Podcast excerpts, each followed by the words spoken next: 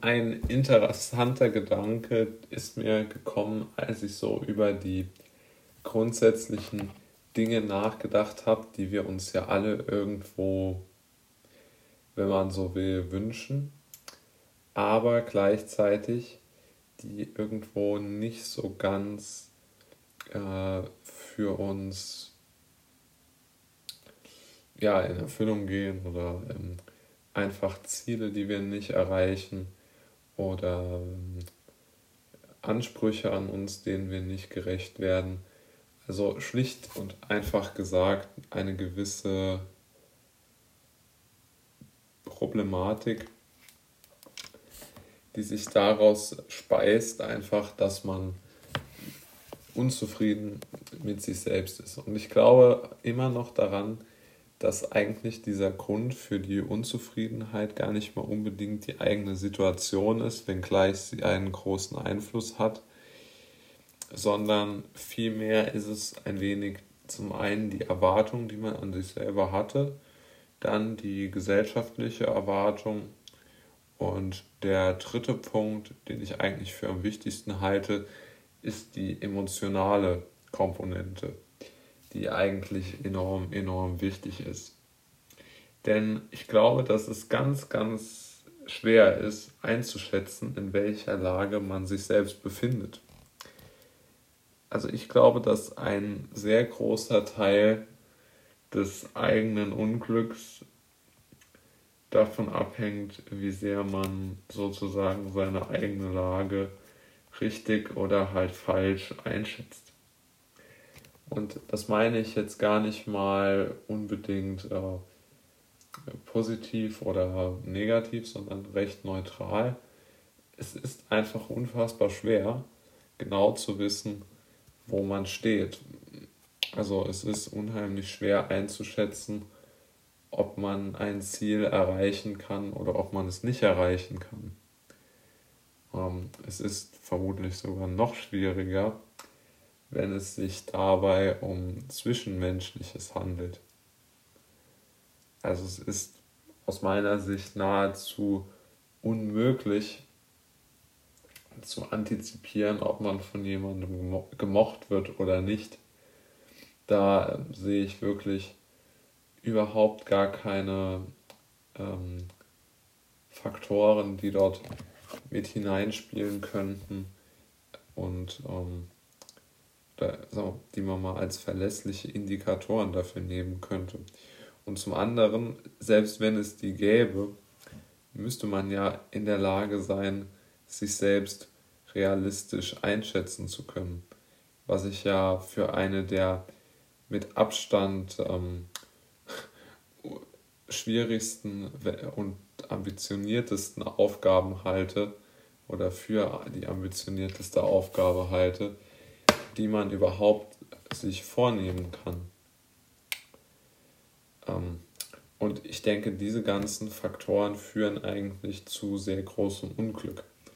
Denn wenn man einfach nicht weiß, wo man steht, ja, dann ähm, hängt man so gewisserweise in gewisser Weise in der Luft und hat gar keinen wirklichen Bezugspunkt, an den man sich vielleicht wenden könnte. Und auch hier denke ich, hilft nichts im Grunde genommen. Ja, also ist eigentlich aussichtslos. Das Einzige, was möglicherweise, mit Betonung auf möglicherweise, helfen könnte, ist aus meiner Sicht folgendes.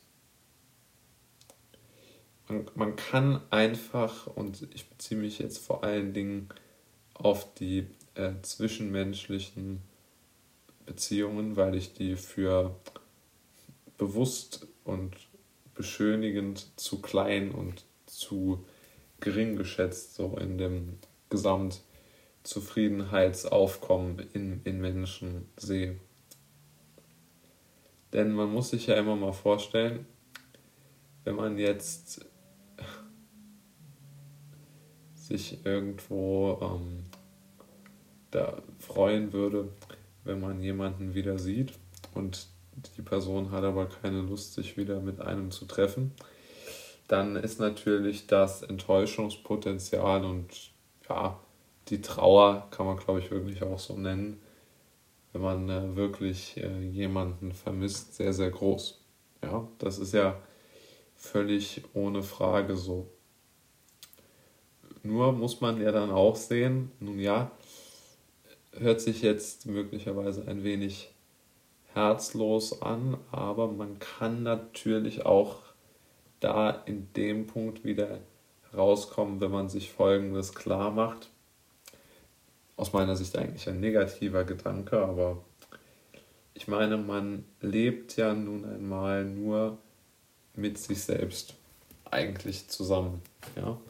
Also so pessimistisch und traurig sich das alles anhört, aber irgendwo ist ja doch ein wahrer, ein wahrer Kern darin. Also man lebt ja leider, von mir aus leider, nicht mit, mit irgendjemandem zusammen und kann seine Sorgen auch auf niemanden übertragen.